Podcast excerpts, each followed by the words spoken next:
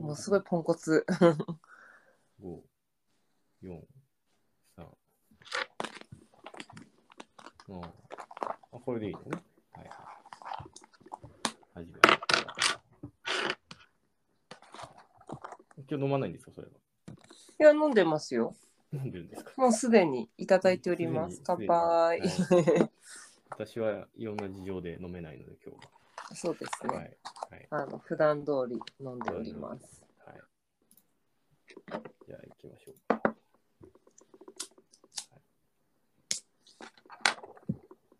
えー私も夜更かしてみましたけど、13出ましたので、よくわからないというウニさんのために、今日は説明をしながら、えー13だけになっちゃうと思いますけど、ちょっと1時間じゃとても終わる気がしないので、へい。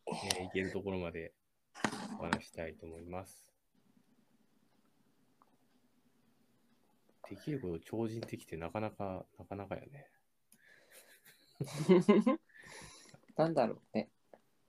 なんですかね。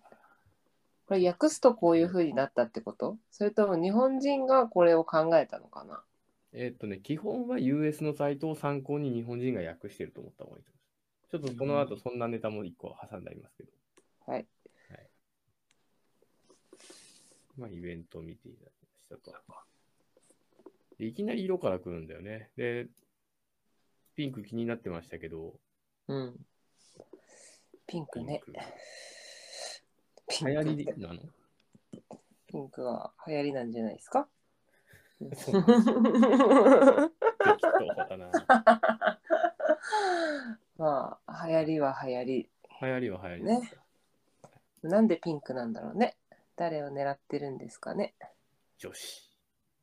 うーんじゃないのまあ女子だよねこのブルー、あれだよね、12の時にちょっと私が悩んあだすご。いすねすっごいやばいブルすごいやばいブルーっていうね。 ーちょっと詐欺っぽかったんだよね、あの12お気に、ね。お気に召さなかったブルーですね12の時にこのブルーがうん写真の色と現物が違いすぎると言って、ちょっとクレームになったんですよね、確か、ブルーがね。えあそうなのうんそれは知らなかった、い結構差が。やでもあれはだって衝撃的に違ったんじゃなかったっそうけそう私も見たんだっそけれあでれどうしたっけ見に行ってたと思うよ。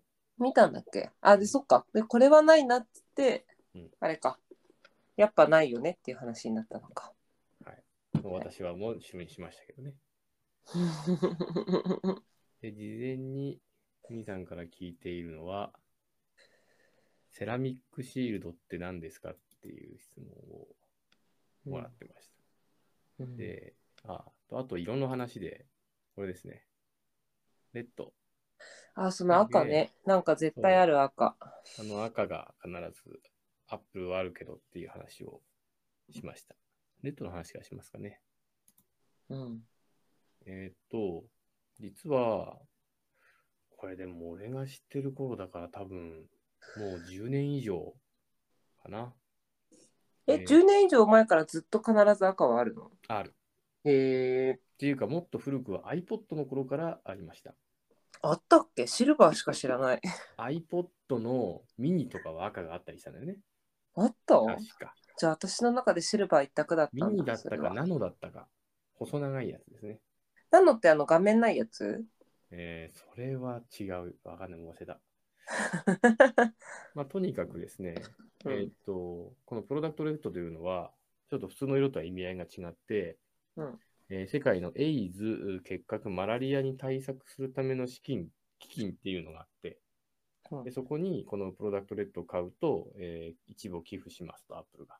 うんいうのが、えーっと、プロダクトレッドの始まりで、うんうん俺も今回ちょっと調べてみて、えー分かったんですけど、実はこの9月の30日までの売り上げは、うん実は、えー COVID-19 の、えーっと関連にへえ使われるとへいうことにえなっている。だからそれまで逆に言うと HIV エイズの対策のお金にはなってないという。あまあまあまあまあでもね、まあまあ今はそっちの方がそうちょっと大変ですのというでことで、まあ、あの、赤が好きな人だけでもないんだろうけどね。うんなので、うんアップルにとってのこのプロダクトレートっていうのは意味がある。まあ、企業価値を上げるために必要なのか。まあ、価値っていうか、まあね、まあ、社会貢献活動の一環と。流行ってるよこれはなんでバンドとか、うこうんいう iPad のケースとかもね、プロダクトレットがあるんですよ。本体だけじゃなくてうーんなるほどね。あと、今言ってたセラミックシールドですね。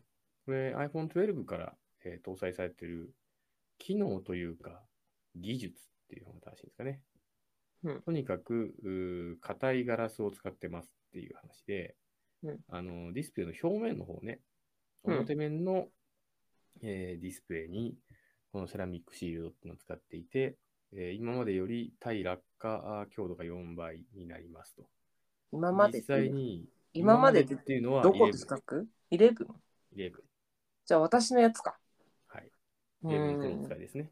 今うは。ん。で、えーっと、調べると、大抵のスクリーンプロテクターよりは硬いと。大抵大抵。何大抵って。どういうこオとールモストじゃないですか。いや、そうだけどさ、その、その意味ぐらいはわかりますけど。 そんなに物事わかんないわけじゃないけど、その文字の意味わかるけど、大抵ってどの範囲の話を言ってんのかいなっていう、まあ、一般的に多分手が取る、手を取るようなプロテクターよりは硬いんだと思います。うーん落下性能はね。で、この先がちょっとミソで、うん。引っかき傷はダメらしいんですよ。えまあ、ちょっとね、意味合いが違って、うん。こう一瞬に多分こうガンっていう強度がかかるのと、うん。こう傷がつきやすいかどうかってのはまた話は別だと。えいうー、じゃあ傷はどうなのそう、だから傷は変わらないらしいです。へえ。なので、うんあのよく言うじゃないですか。女子高生でガラス割れちゃって iPhone 使ってるみたいうんうん。な。ああいうのはいっぱいいるああ。けど、でも、引っ掛け傷ってさ、どうやったらできんだろうでも、普段はあれかな、ガラスフィルムしてるから、なんか別に気がつかないっていうだけで、意外と傷つきやすいのかな。あそうだと思いますよ。だからガラスフィルム傷ついてるで しょ。うん、なんか傷ついてる風には見えないけど、なんかわかんない。傷ついてんのかな。でも、アップルウォッチは完全にめちゃめちゃ傷ついてますよ、私のやつ。うんそれは近くで見るからじゃないかな。うーん。まあ、どっちにしろ傷つあのよくあるのは鍵と一緒に入ってるみたいなことで、このあのああ。ペン先みたいなの、鍵の先で、えー傷つけて傷がつくかみたいなのはよく YouTube とかでも見たことあるよね。まあ確かに私のガラスフィルムも初代のやつはそれで2日ぐらいでお釈迦になりましたからね。まあうんそんな感じで、あの11よりはあの落とした時のダメージは少ない。ていうのがまあ売りうんの機能で、これがまあ12も13も、えー同じガラスを使ってただ、背面のガラスはこれ使ってないんですよ。あともう一個気をつけてほしい。うんえっと、12背面も13も背面はガラスなんですよね。ただのまあまあ、ただのっていうか、それなりな強度のガラスだと思いますけど、セラミックシールドではないと。へえ。じゃあ背面が割れるとかあるのかな見たこと背ない面は、けど背面が割れるのあるよ。あるあるあるあ基本背面はケースしてるからあれなのか。る。まあ、よりみんなとしては割れにくいだろうけど、うん。してなかったらそっちの方が割れるリスク高いよってことか。その通りです。うん。はい。はい。この赤のがいくか。え、もう赤の話したじゃん。ね。いや、この赤の色のままいこうかなと。色変あえあ、てそういうこと。はい。はい。白がいいいや、まあ、どっちでもいいっす。えーで、まあ、iPhone といえばカメラ、カメラといえば iPhone ぐらい、もうカメラなんじゃないかと思うぐらい、うん。カメラの進化が語られる iPhone シリーズですから、だからスマートフォン全体かな。うん。なんかもうでマストだよね、カメラの機能ってね。一番今回大きく変わったのは、えー12 Pro Max、うー12シリーズの一番上の機種うん。に入ってたあーセンサーシフト光学式手ブレ補正っていうのが全機種入りましたっていうのが結構大きなアップデート。 それ何なんですかね。だってですよね。で、えっ、とね、ちょっとわかりやすい図を見つけました。はえーっと、え、それ全然わかんないんですけど、わ私かるも。わかるわかる。 体力わかるわ。わかるね、ようこにの理科みたいなや。つ。このうん。黄色い線があるでしょうん。これは、要は光の光線です。うん。これが、この真四角なセンサーに当たって、絵ができます。うん。で、手ぶれって要は何が起こってるかっていうと、うん。写真を撮っているほんの短い間のうちに、このレンズとかセンサーが動いちゃうんですよね。うん。うん。それはまあ、なんとなくわかる。わかりますうん。で、じゃあそれをどうやってブレたようにしないかっていうと、うんここの光の光線の位置、この四角の位置を変えないように、こいつを動かしますっていうのと、本体が動いたの分かったんだったら、もうこっちを動かしちゃいますっていう、簡単に言うと2つ方法があるんですよ。うん。で、うん。こ今まではなんとなくわかんないけどう本ん当、こっちだけだったんですよね。レンズシフトっていうのだけでなんとかしてた。今まで今までは。うん。 で、今度はセンサーも動かしますよっていうのが、えー大きく今回が、今回、えーアップデートしたポインうト。ん。で、まあ、あの、一眼レフとかのカメラで想像してもらうと一番いいんですけど、ほあれレンズ交換できるじゃないですか。う。うん。うん。うん。で、あれってレンズの中に手ブレ補正が入ってるのと、うん。カメラ本体に手ブレ補正が入ってるって2つがあるんですよね。うん。で、まあ、両方入ってた方が当然手ぶれは減るんですけど、うん本体に入ってるってのはこのセンサーシフト。うん。うん。レンズに入ってるってのはレンズシフト。うん。で、今回 iPhone は要は一眼レフと同じような機能を、えー下まで全部の機種で、えー入れましたっていうのが、えーすごいところ。へえ。あの小ささで、両方やりますみたいな感じって両こ方やとります。へまあ、え。全部が全部同じにはなってないし、そもそうもん。レンズの作りとかも全然違うんで、うん。一概には言えないんだけど、まあ、要は方式としてはそういうことをやってます。より手ぶれに強いですっていうのは、こういう仕組み。うーん。まあ、光学式手ぶれっていうと、まあ、一般的にこのレンズシフトのこと言うんだけど、まあ、あんまりね、センサーってあの動かせるものではないので、なかなか大変な、えなんだよねー、センサーなのになんかセンサーって言われる方がなんかビュンビュン動きそうなのにね。センサーってこういう四角いセンサーだからね、うん。うん、あんまり動かすようにはできてないものなので、でそのセンその光学的なセンサーを動かしながら、しかもそれは iPhone がこっちへ、こっちに下に動いたから、ちょっと、あの、このカメラのセンサーちょっと上に上げようみたいな、そんな微細なことをやってるので、うん。大変だと思います。うんちょっと想像できない自分でエンジニアやってる。うん、全然意味がわかんない。 まあとにかくすごいことやってます。で、すごいことが、一番安い13のミニでも入ってますっていうのが、まあでもそれはすごいよね。だってプロマックスしかダメだったんでしょ、今まで。うん11は11はこの手の機能が一切入っておりません。そうなのそのレンズなんとかみたいなその丸くい方も。レンズシフトはしてますよ。レンズシフトは今みんな当たり前にやってるんで、うん。それはそんなに覚えたことないんですけど、うんセンサー側のシフトっていうのがなかなか、あの、おニューな機能ですね。うんなるほどね。がじゃあより手ぶれしませんと。そうそうそう。えひどいじゃあさひどいねうん、じゃあさ、じゃあさ、あれ、あの、ナイトモード取った時とかもブレないってことまあ、ブレづらくなりますね。この後ナイトモードの話をしようかと思ったけど、うん。あの、ナイトモードって、あの2時間とかこう、同じ場所をキープすることを求められるんですが、その時のブレも、えーっと、このセンサーシフト式だと少ないと思います。うーん。なんか夜景とかと撮ろうとするとさ、ブレるじゃん。ほうほうほう。まさに、あの、多分それまこたねう、シャッターを切るまでに時間が長いからはい、はないのかな。っそうです。あれはていうイメージだっったんだけけど。夜だから、暗いから、うん。光をいっぱい集めるために、えーっと、長い時間、シャッターを開けてなきゃいけないんですね。うん。その開けてる間に動いちゃうと、それはブレとして写真に入ってきちゃう。うんうんだそのブレが少なければ少ないほど、えー、ブレた写真は撮りづらく、あの撮れ撮れブレブレづらい写真が撮れるようになると。へえなるほどねで、まあ今回、その、明るくもなりましたっていうことで、うんえーっと、まあ、iPhone の、まあ、比較をすると、あ、これじゃねえ。え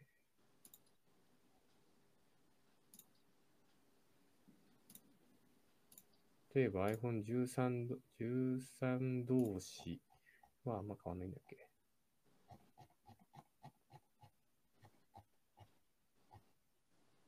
変わんない。失礼しました。えーっと。13、12と13プロプロないかな。ここの明るさのところなんですけど、うん要はその開けている間にどれだけいっぱい光が入りますかっていうのが今の話だと大事だよね。より触れない、うよんりう明んるい、うんえーカメラは写真にするのはそういうことが大事で、うんこの値がまあ分かりやすく考え考えるのはこの F 値っていうのでみんな語ります。カメラも同じように F 値っていうのが何それ F 値そうで、これ何って思うと思うんですけど、うんこれは、数学まあ、あのね、簡単に言うとこういうことなんですよ。F 値っていうのは、小さければ小さいほど、うんえーその、開いているシャッターの穴が大きいと思ってくださうんい。で、数字が、つまり、小さければち小さいほど明るく撮れるけど、えー小さければ小さいほど、また背景もボケるっていうのが、まあ、カメラの基本的な原理。えじゃあどうしたらいいのそれあだから、そのぴったりなところに、で、撮ればいいのよ、別に。で、ほら、うんやっぱボケがいい場合もあるじゃんね。やっぱポートレート。ポートレートモードか。そう。ボケると、ボケただけやっぱりこう印象的な写真になるので、うんまあ、うん基本的にあの F は小さい方のレンズを選びましょうっていうのが基本的な考え方。へえなんか大して大きくなかったんですよさっきの数字でい、くつだっけ今見てもらうと、例えば広角で比較すると、iPhone12 から1.6で、えー13 Pro で1.3。で、超広角は2.4から1.8になってうんます。なので、まあちょっとパーセンテージの計算なかなか難しいんだけど、単純に、えー超広角のレンズでいくと、は、えっ、と、より明るくなってるし、まあ広角もちょい明るくなってるっていう感じで考えてもらえるといいと思います。えなんかそれよくわかんない数学的になかなかここをね、答えられないんですよ。F 値っていう計算の方法はあるんだけど、うんじゃあそれがどれだけ、えー明るいかっていうと、なかなか難しくて、うんまあ、あのこの数字、F 値っていうのを見ると、まあ、このレンズがど、このおカメラがどれだけ明るく撮れるのかなっていう比較ができるというふうに思ってくださうんざっくりだない。まあ、そういうもんです。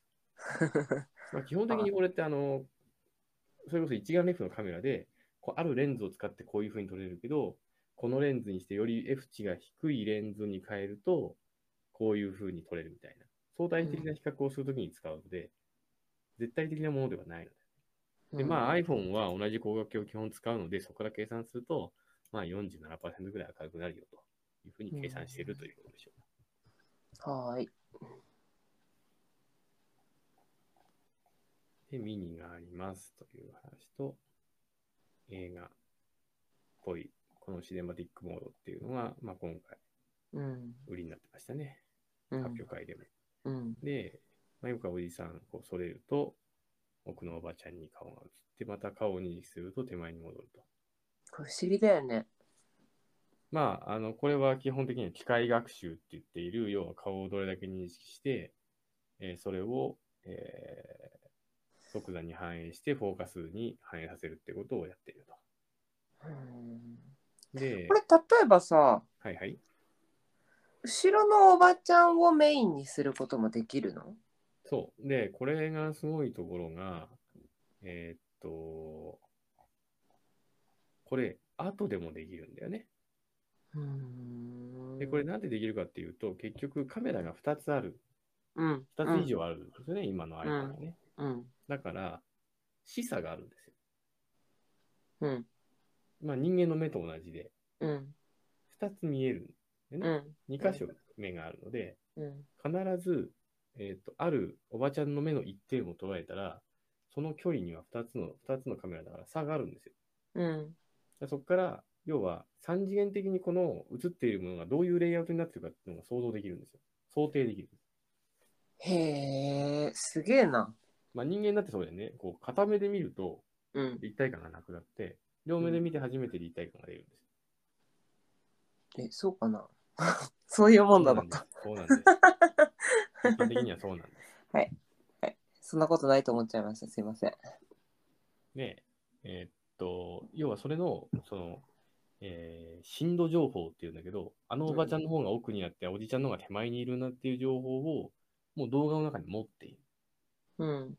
と、うん当然だけど、あーなんていうかこの、この順番じゃねえ。例えばずっとおばちゃんにフォーカスしててほしいんだっていうことが、うん。後からでもできるように、まあ、データがあるってことだもんね。データがあるから、じゃあそのおばちゃんにずっとフォーカスしていきましょうってことはできると。へえ。なんちょかっ、と興味あるけど、これのために買い替えるかってちょっと個人的にはないかでもさ、そうなんだね。なんか二眼ある理由ってあるんだね。な。あ の、まあ、二眼あるのは、その、あの広角、要は広く撮るのと狭く撮るのとそれぞれ意見があるので、うんえーそれを切り替えましょうっていうのが一つと、うんこういうその、ステレオカメラっていうんですけど、うん。え2つのカメラを、の情報から、えー3点測量である地点の映像がどれぐらいの振動にいるか 3D の条件に情報に復元できるっていうのが、えっといくつかカメラがある理由え、でもそれって三眼はさ、三眼とか、まあ二眼か。二眼になったのが11から二眼ないし三眼になったの。えーあれ二眼っはと私の前記からあった憶が確かなら iPhone7 のプラスぐらいから、えー、Apple は2眼以上のカメラを持ってます。え、え違う違うそ違れう、その背面だよ。背面。あったっけで、それを一番最初にやったのは、7プラスのポートレートモードっていうのが初めて始め始めた。うーん。え、じゃあポートレートするためにはもともと二眼が必要ポーなトレートの。も結局、人間を抜き出すために、ポートレートモードっていうのは、えっと、その人だけを、うえっん。と、抜き出したり、逆に背景をぼかしたりする機能ですけど、うん。えーそれは、えー背景とその人を切り出さなきゃいけないので、結局、二眼必要。うーん。そっか。じゃあ基本的にそのポートレートモードで使ってるのか。今までのものいもっあぱるいしレンズは。言った、さっき言った、その、より寄ったりとか、より引いたりとかっていう絵を撮るために使ってるっていううん2つがあると思ういーます。んなんであるのかよくわからなかったもんね。私の携帯も3つついてるけうん。どはい。三つついてますよね。広角、超広角、望遠が入ってるね。うーん。まあやっぱズームができるんでね。超望遠があるのね。まあしたことないけどね。 はい。高のなんとやらですね。ええ。したことないですね。で、ドルビービジョン HDR とかっていうのに撮影できるようになって、まあ、この辺から、まあ、あのカメラがより綺麗になります。ナイトモードできるようになりました。え、ナイトモードなんか前からあったじゃん。ナイトモード昔からあります。で、ポートレートもあるよね。うん。で、それがもうちょっょっと良くなったってことと。えっ、とね、調べた限りだと、ポートレートとナイトモードに関しては変わんないんじゃないかな。え、え変わんないのにそんなに大々的に書いているのか。 うん別に進化したって言ってないからね。まあそういうことか。はい。まあ売りのうちの、相変わらず売りのうちの一つですっていうことか。はい。はい。で、この中で、まあ、覚えておくといいことっていうのは、うん。 HDR っていう言葉があります。うん。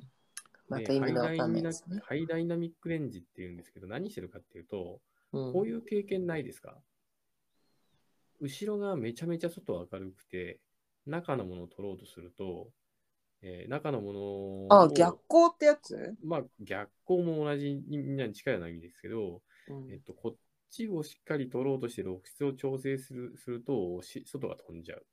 逆にあ外を、あ。えーきっちり取ろうとすると中めっちゃ暗いですっていう状況まあまあまあまあ、あるあるだよね。要はこれって中とそこのあのカメラの映っている被写界の被写体の中にうんめっちゃ明るいところとめっちゃ暗いところがあるからなんだよね。うん。これを、えーっとオン HDR 機能をオンにするとうん。両方うまいことやってくれますっていう。へえ。何してるかっていうとうんさっき言った、えーっと露出っていうのを調整して暗いところを撮るときと明るいところを撮るときと、要は何枚か写真を撮るんですよ。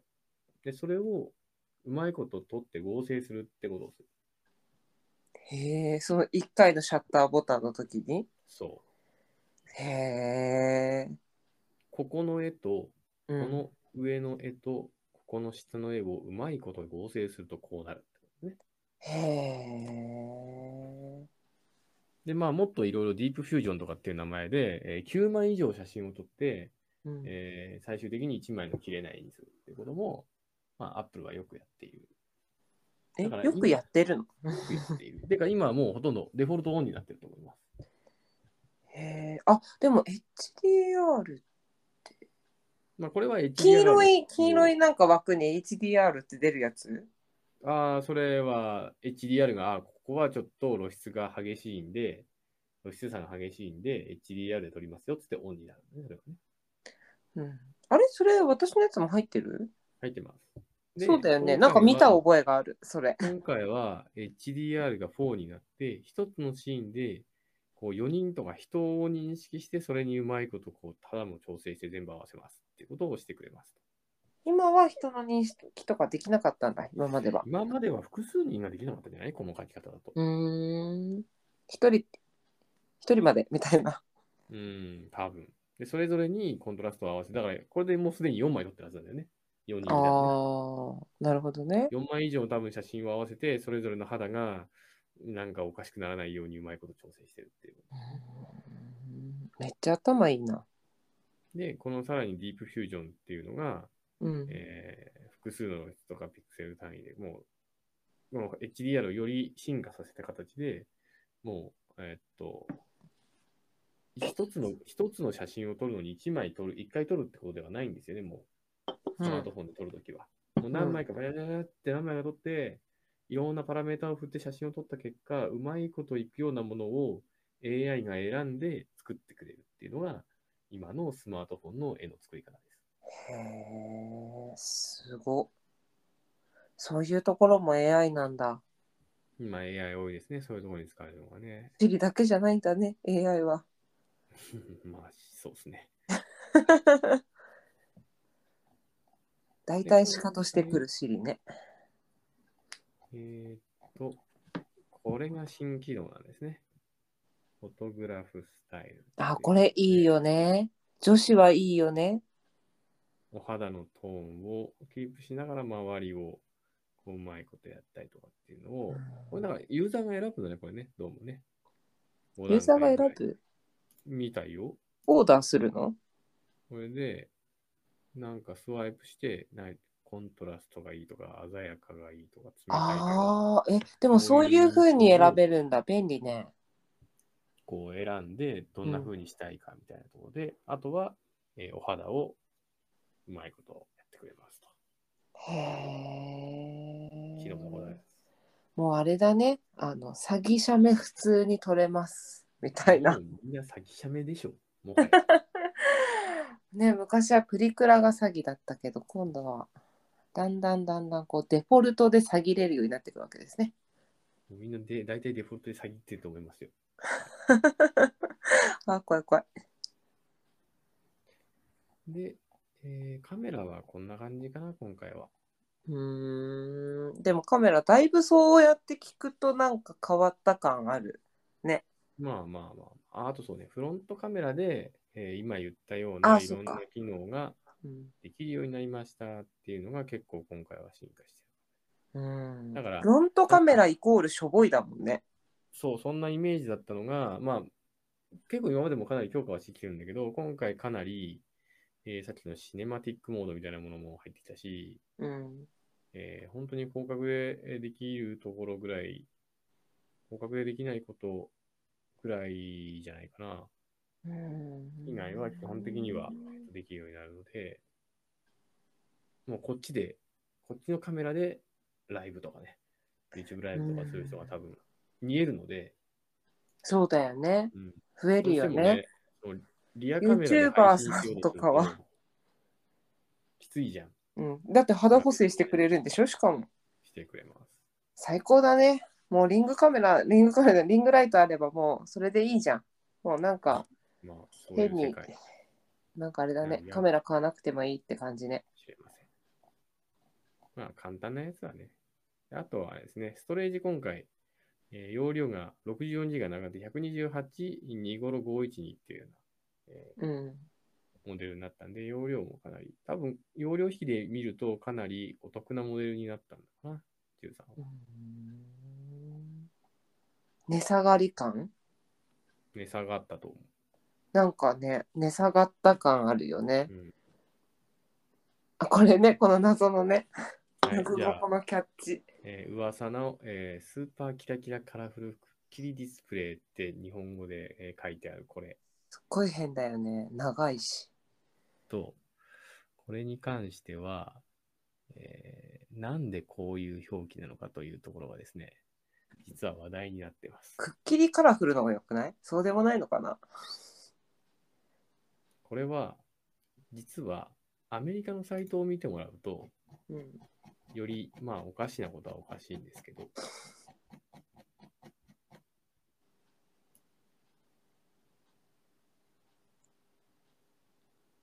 まあさっきの話じゃないけど、そっちがおかしいってことだもんね。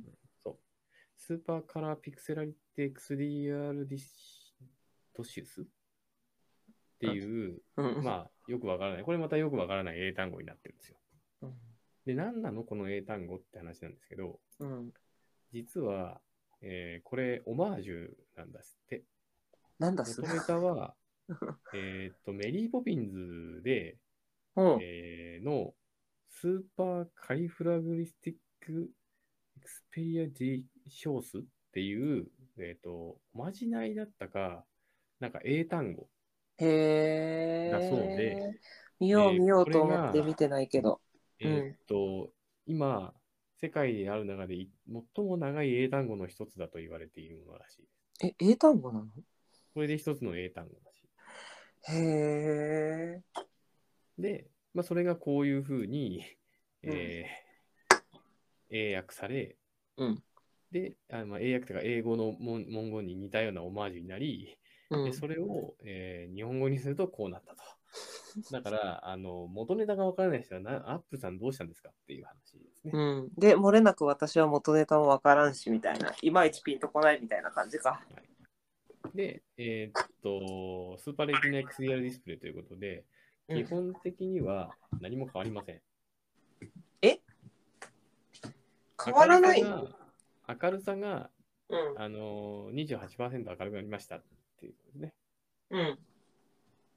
で、えー28%明るくなったんで、うん。えーまあ、あの、より日差しが強いところでも見えるようになりますということです。まあ、その分バッテリー食うんだけどね。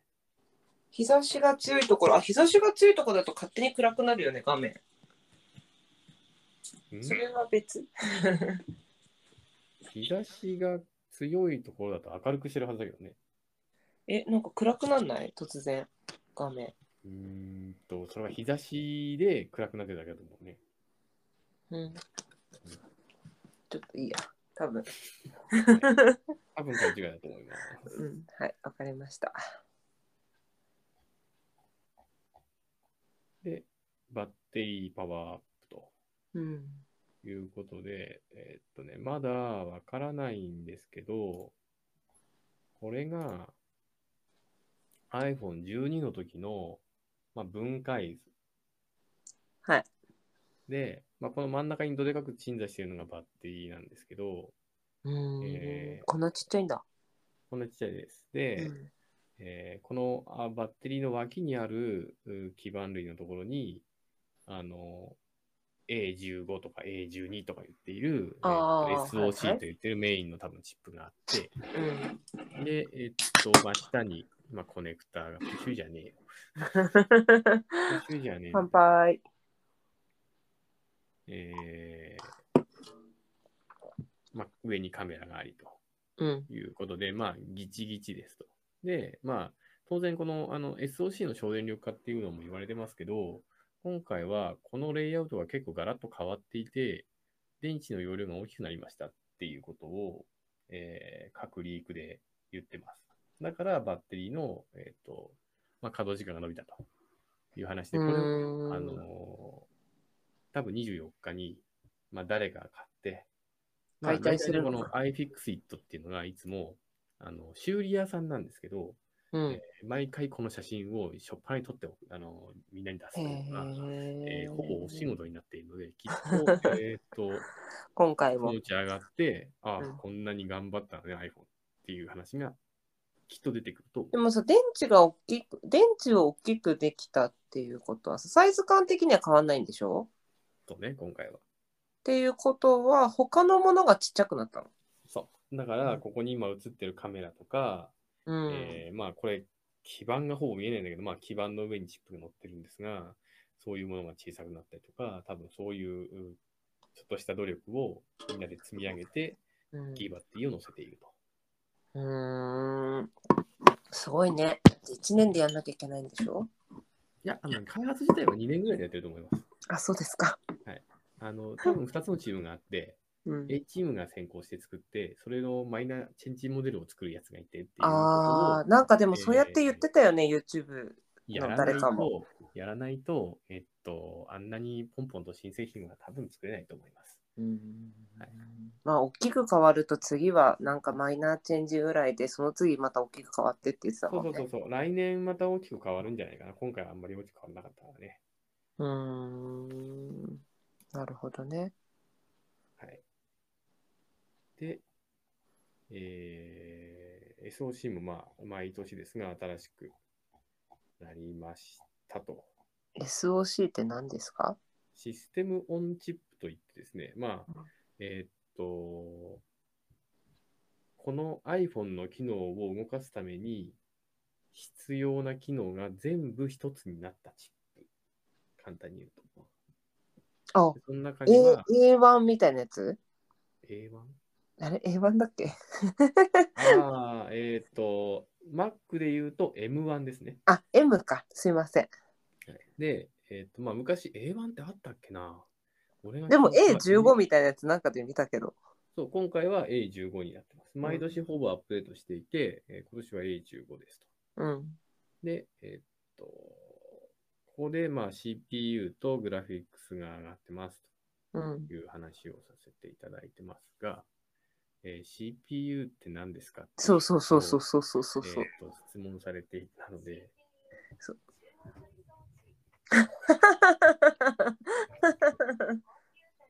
うちのシリさんがちょっと説明し始めてしまったので、えー シリさんだったんですかシリさんが喋ってくれましたが。大体いつも無視してくるくせにね。こういうそう、時ばっかね CPU と GPU って何ですかっていうね。 CPU と GPU、まあ、すごくわかりやすい図があったんで、えっと、こんな感じです。えっおとう、 CPU っていうわのかりやは、すいのかな。うん。えっと、いろんなことができるんです。いろんな複雑なことができる人たち。だけど、人は少ない。あ、少数精鋭部隊ですね。まあ、簡単に言うとそういうことえです、え、ええ、はいではい。 GPU っていうのは比較的、えっと、わかりやすいうん。一般的な命令をみんなでこなすっていう人たちです。うん。で、えーっと、っていうのが、まあ、基本的なあと作り方の違い。うでーん。じゃあ、GPU ってこういう機能を持っているから、どんな風に使われますかっていうと、えー同じ計算を一斉にやるような、例えばグラフィックスを作るとかね、うん。えー 3D グラフィックスっていうのは基本的にある影響を全部のある、えー影響範囲において、えー計算したらどうなるかっていうことをバッと出して絵にするっていうことをするので、えー GPU が使われる。なんていうか、まあ、もともとはグラフィックスプロセッシングユニットなので、えーっと、グラフィックスっていうのはこういうふうにした方が効率が良いと。写真とかまあ、写真もそうだし、まあそうね、動画みたいなものもこの GPU でえーある程度処理したりとか、うんえーっと GPU とは言わないけど、えーっと機械えー学習ユニット、なさっき言った AI みたいな、さっきの DeepFusion とか HDR とか、えーそういう画像系の機能っていうのはこういうえー GPU みたいなチップでえーこなすことが多いです。うんで、まあ、GPU って言ってるので、基本的には絵、ディスプレイに出る絵とか、うんえーうん中で、えうんー 3D のなんかグリグリゲームを動かす人が、そういう時に使われるチップです。うんうんで、今、えーウニさんが言った、えっと、写真とかそういうのをどうして載ってると、実は GPU とは別に NPU っていうニューラルエンジンプロセッシングユニットっていう、要はその機械学習とか、そういうことをするまた別のユニットが存在します。でも、その子たちも要は同じ。定型的な命令を、えーみんなで頑張って計算するっていううん中のちょっと計算の仕方とか計算する目的がちょっと違うので別のチップになってるっていう別うのユニットになってる、ーんまあ違うチームですと。うんまあでもやってることは GPU とかなり近いものをやってますっうーんていうまああ違いがあって、まあ、CPU とか GPU ってものがありますえじゃあ CPU は何に使われてんの CPU は基本的に CPU で全てやるんですよでグラフィックスに限る部分に関しては GPU にお願いするんですあ下請けさんみたいな感じですまあそんか。な感じです。このお仕事は GPU さんにお願いしますって言うと、GPU さんがあのあお得意なところなんですげえ頑張ってやってくれると。 なるほどそういうふうねに考え。てあのまあ親会社と子会社みたいな感じか。 うーん。うん、まあ、一旦それでいいと思い ます。うんじゃあまあメインのどうぞ。あれなのかシステムというか。はいシステムはいその解釈で合ってるんですかメインのシステムが、 ?CPU? あまあ、それでいいと思いますよ。うーん。なるほ基ど、本ね。的には CPU のパワーでいろんなことが決まる。でもさ、CPU のパワーって、なんかどうやって見るのどうやって見るどうやって比較するのっていう意味そうだ、何が良くて、これだとちょっと不足感あるなとか、これだと満足だなとかあるでしょ単。純に言うと、計算が早いかどうかです。いろんな、えーっと、不動小数点計算とか、えー整数の計算とか、不動小数点かそうそうわかんないか。えーっと、要は、えー小数点の計算とか、うんすごく長い計算とかをうんうん。やらせたときに誰が一番早いですかってことで簡単に言うと計算します。うん。何を聞いた、と、じゃあ、えっ、と、CPU って、その CPU って単位なの ?CPU っていうのは物の名前だと思ってください。うーん。じゃあ、え、どういう書かれ方するのうーんとね。あ、でも50%早い CPU とかそういう感じか。な例えばさ、なんかさ、あの、単位みたいに、こあーう、前に数字がつくとか、例えばこうシリーズいくつですみたいなのとか、そういうことではないっていうことね。えーっと、まあ、アップルの場合、こうやって50%とかっていう数字で言う場合が多いです。なんでかっていうと、今これから話す単位っていうのはすごく分かりづらいので、うん。 1.5テラフロップスとか、何テラフロップスとかっていう言い方をするんですよ。あー、なんかちょっと意味わかんなかったやつか。そうあの、うんえーっと、こういうややこしい計算を1秒間のうちに何億回できますみたいおうなことを、えーっと、測る単位はあります。確かうに。ん。だけど、なかなかそれって、その実体感、その実際にその、ね、えっ、と、その、小数点の計算を、うんまん、うん億回やるっていうことをやってるわけではないじゃないですかね、スマートフォンってずっと。うんだ。から、トータルとしてのパフォーマンスとして、えー、50%早いですみたいうん。なことを、まあ言うよね、アップルの場合は。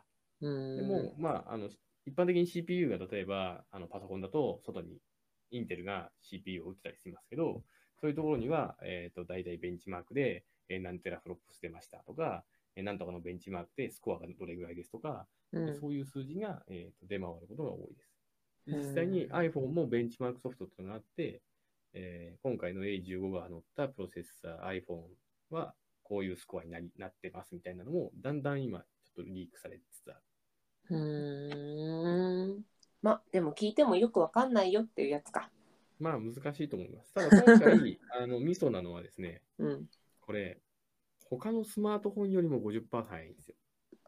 他のスマートフォンって、それはアップルじゃなくてってことはい、そうです。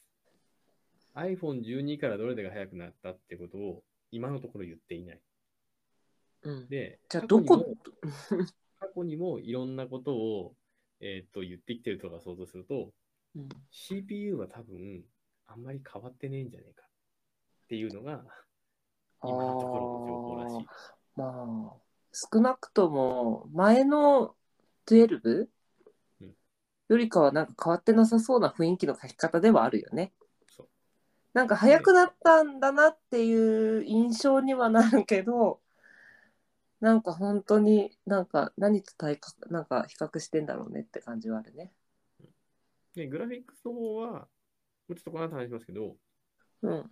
GPU のさっきの働く人が4人から、4人のやつと5人のやつがいるんですよ。うん。で、5人、プロは5人いるんだけど、うん。無印は4人しかいないんですね。うんで、その差は結構大きそうだというのも、えー出てきてます。これより早いスマート、早いスマートフォンチップは、えー iPhone13 Pro のチップだけど。う同じん A15 なんだけど、えー GPU が4人いるやつと5人やつがいるやつがいると。まあそれは人足は多い方がいいからね。ちょっとこの話は後でしますね。はいはい。で、えーまあ、これは12から変わらず 5G とうん。いうことなんですが、日本はまあ 5G は、えーサポートしてはいますが、えー 5G も2種類あるうん。という話はさせてもらいましたけど、えーっと、ミリ波っていうのがあります。うん。 5G。で、うん今回も、えーアメリカのモデルだけ、その 5G のミリ波うん。に対応します。いうことだそうで、まあ、アンテナが1個多く入ってる。ミリ波対応のアンテナが、アメリカモデルだけは1個多く入ってますと。え逆に言うとミリ波っていうのはアメリカしか普及していないっていうことアップルはそう考えてる。うんでちょっと調べてみたのが、うん。これドコモの、えー通信エリアうん。を出してますが、うん。この赤いところが 5G の遅い方、えーサブ6って言ってますけど、うん。えーの普通の方普通の方うん。で、えー、とこのちょっと濃い赤が、えうんー、リリハの領域なんですが、何それそれどこ新こ宿れ東京なんですけどうん、えっとね、ちょっとぐるぐる見てみましたけど、ほとんどないんですよ。ミリ波うーんで、えーここに 5G 利用スポット、カッコミリ波対応って書いてあるのがあるんですね。うん。で、これ 5G スポットポンと置くと、これができるところ、この 5G のミリ波が使えるところがピピッと立つんですよ。うん。もうこんなにいっぱいあんじゃんと思って見てみると、これでほぼドコモショップなんですよ ね。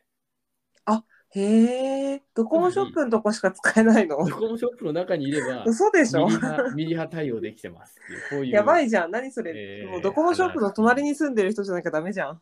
そういう 話です。まあ、これぐらいの、あの普及度だと、まあ、そりゃミリ波対応しなくていいよね。そういう わざわ話ざねに、まあ、なるんですが、まあ、このミリ波っていうのは、よく 5G で語られるえ完全自動運転とか、うん。えっと、お医者さんがもう遠隔で、あえーいあ、はそいのは場い。にいるかのように診察をしてくれるとか、うんえーそういう世界になった時には、このミリ波っていうので通信することが前提の世界を語られているので、うん。えーっと、やっぱこの 5G のミリ波の対の、えっと、普及っていうのは時間もかかるんだけど、すごくあの技術としては、えーっと進歩するためにはすごい大事なことだというのをうーんちょっと覚えておいてもらえると、なんか、頑張れ、どこも、みたいな、そんな気分にえーなると思います。えでもさ、まあ、都内はいいよいっぱいあるからドコモショップうんなんかね田舎は困るね中はいつ来るだろうね。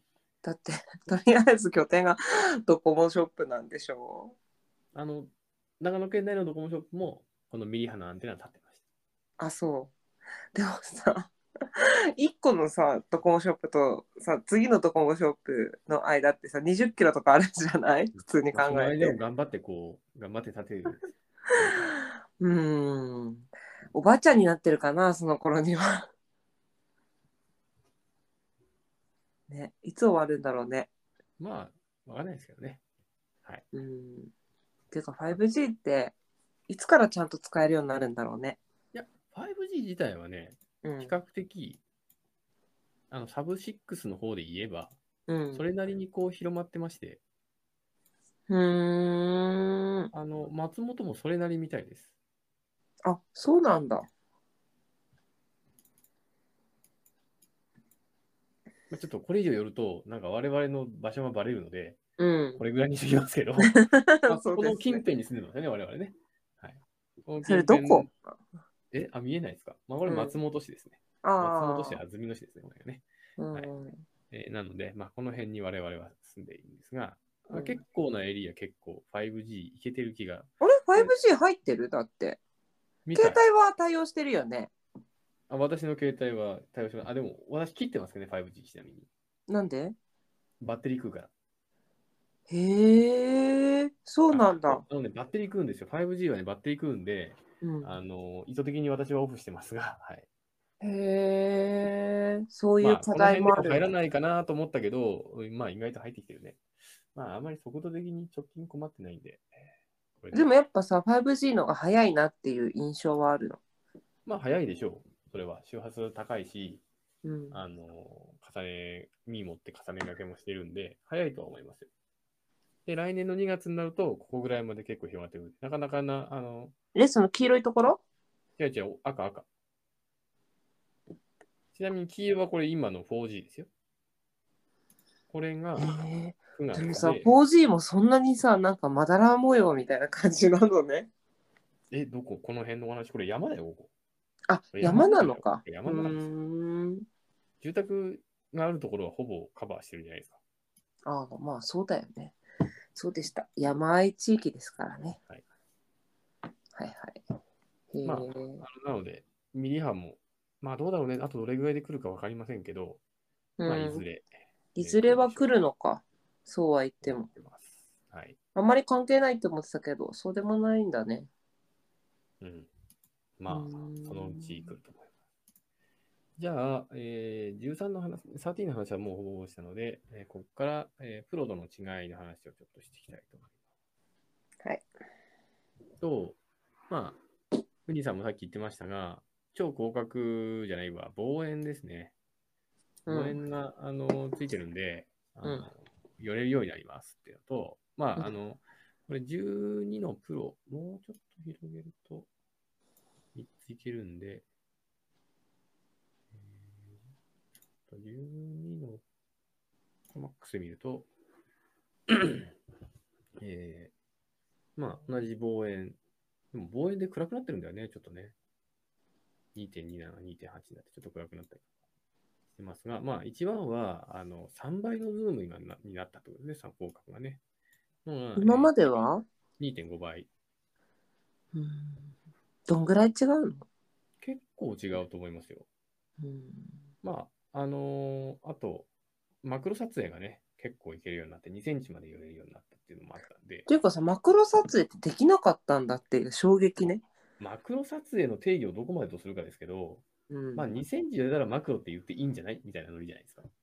じゃあ逆に言うと、今まででも結構十分だって思ってたけど、まあもっと寄れるってことですもっと綺麗に撮れますよっていうこまとあか。まあ、もっと寄れるじゃうーん。ん。花びらのこの花粉が取れるとかそういう話じゃんああ、そういう物、物撮りなんか物を撮るときの話か。あ、ままあた、そうなんだけど、ごめん、なんか意味わからなこと言ってた。あの じゃあなんかさ、もうさ、なんていうのこう私のこう使い方だとさ結局なこれにこの紙に何書いてあるかを写真撮るみたいなことぐらいしか近寄って撮らないわけですよ。でまあ普通に寄ってちゃんと文字が読める感じで撮れるじゃん。それ別にプロじゃなくていいけどね。 まあそうなんですよね。なんでお前黒持ってるんじゃ疑惑ね議論はまああるんですけど、そう思います。はい、あのあれはマクロ撮影ではなかったという事実ですね。で、すいません。すっかりタイムキープを忘れておりまして、うんあと5分で録音が終わるので、うん、えーっと、今日はこの辺 にさせてもらって、なんかすげえ超途中というかなんか意味わかんないとこに足突っ込んじゃった感 ね。あの、なんかうまいとこ切って、あの、なんかさも12の説明をして終わったかのようふんに しておきたいと思いますので、了解です。はいじゃあさよならとかもなく。 いやここからさよなら取ればいいんじゃないですか。そうですか。はい、今日の感想ですか。今日の感想いきますなんかありますいや、まあ特にないですけど、になこいんなテンションでよかったんですかねっていう。いいんじゃないですか。うんまあ私は2本ぐらい飲みましたけどっていう。はいあの、視聴者の皆さん気づいてるかわからないですけど、彼女は、えー僕がひたすら説明してる間に冷蔵庫まで行って新しい缶をゲットした挙句に、えー戻ってきてプシュってやってましたからね。いやでも、プシュって、プシュってやったのはさ、突っ込んだじゃん。いや、そういう問題じゃねえ。はい。まあ、こんいないじゃ感じなでいゆでするかく、ゆるくね、えータバコまで吸ってますけど、 うん。しょうがないよ、好きなもんだから。えーこんな感じで、えーこれからも、ちょくちょく、ちょ次プロかな。でももう一回やりたいな、個人的に はな。そうね。そうですね。はい。そうねプロ。と私、なんでプロ持ってんだろうね。みたいな話をしつつ、うん。そうね。プロね。プロってどういう人が持ったらいいんだろうね。まあ、あの、いい、いいコメントだと思います。あの、えーマーケティングをしている観点からも、プロはこういう人が使うんだろうなっていうところが、今回結構明確に出ているので、うその辺ーをん。お話しすると、なんか高くてでかいから、プロ、プロマックスが欲しいみたいな人は、ちょっと待てよと。それ私ですねね。あの自分の用途に合ったあのモデルが選べるし、あの無駄なお金使わなくていいと思いますので、そうあね の。ウニさんからそういう指摘もあって、今回こういうものを始めてるところもあるの で、えっとそういうのをちょっとこれからおね話ししていきたいなと私の私の無駄な15万円。払いましたからね。はい。はい、あ、怖い怖い。